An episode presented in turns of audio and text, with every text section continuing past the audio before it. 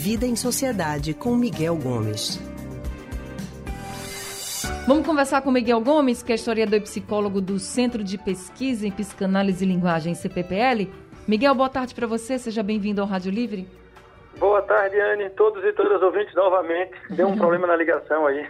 Acontece. Ô, Miguel, a gente estava falando aqui sobre um assunto que está dominando a sociedade, né? Que é a vacinação uhum. contra a Covid-19 em crianças. A Anvisa autorizou, o governo federal já coloca em dúvida aí se deveria autorizar ou não quer uma audiência pública, os pais ficam no meio disso tudo sem saber em quem confia. Agora, a vacinação sempre, no Brasil, inclusive, né?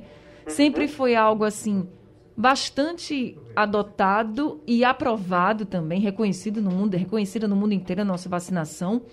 Por que você acha que agora contra a Covid está acontecendo essa dúvida toda? Pois é, são, são muitos fatores envolvidos, mas eu destacaria dois, né? Um que a gente já vem falando aqui há muito tempo é essa campanha de desinformação que alguns grupos né, repercutem, principalmente nas redes sociais, né, nos grupos de, de amigos e tal, contra a vacinação com notícias falsas, né? tratando como se a vacinação com crianças não fosse segura, como se as vacinas ainda fossem experimentais, o que nada disso corresponde à realidade. São discursos desconectados com a realidade, inclusive depois de um ano praticamente de, de vacinação no mundo, a gente tem dados empíricos do resultado positivo da, da vacinação. Então não existe isso. E em relação às crianças, a mesma coisa. A gente tem aí vários estudos, muitos, países já aplicando, Estados Unidos, Europa, vários países no mundo já aplicando a vacina em crianças, então não tem nada de perigoso ou algo desse tipo em relação à vacinação com crianças. Então esse é um ponto.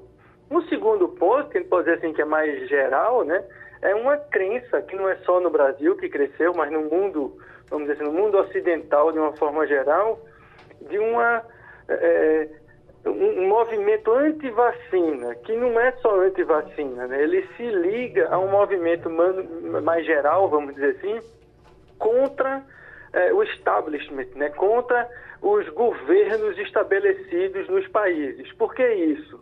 Porque é como se a população estivesse vivendo uma realidade social difícil e ela, de alguma forma, liga as dificuldades da vida que ela tem aos governos ineficientes. Que governos são esses? Aos governos democraticamente eleitos. Então há uma associação da população de governo eleito com ineficiência na gestão pública e isso se estende à vacinação. É como se as pessoas dissessem assim: eu não confio no governo que está aí e não faz nada por mim, então por que eu vou confiar que o governo está querendo me dar vacina? Né? Há uma crise generalizada em torno desses governos. E eu digo isso não é à toa, não. É, existem pesquisas que mostram, por exemplo, que países em que você tem boa votação, grande votação de candidatos a presidente que tem um perfil autoritário, que tem um perfil antipolítica, o número de pessoas que resistem à vacinação é maior. Então a gente observa isso na Rússia, observa isso na França, na Alemanha, no próprio Estados Unidos. Né? Então há uma associação entre as pessoas que votam em regimes é, é, mais autoritários ou em governantes de perfil mais autoritário e um aumento do grupo anti-vacina, que denota justa essa ligação entre quem é contra a vacina também é contra, vamos dizer assim, de uma forma generalizada, a política.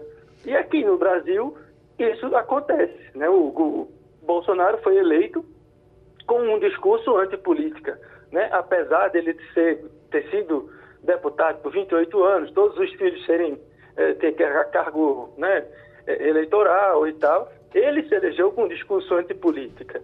Então isso, e ele faz toda uma propagação dessas notícias falsas, inclusive contra a vacinação, associando a vacinação com doenças, o que é um crime, inclusive, ele deveria estar sendo responsabilizado por isso, eu espero que venha a ser um dia.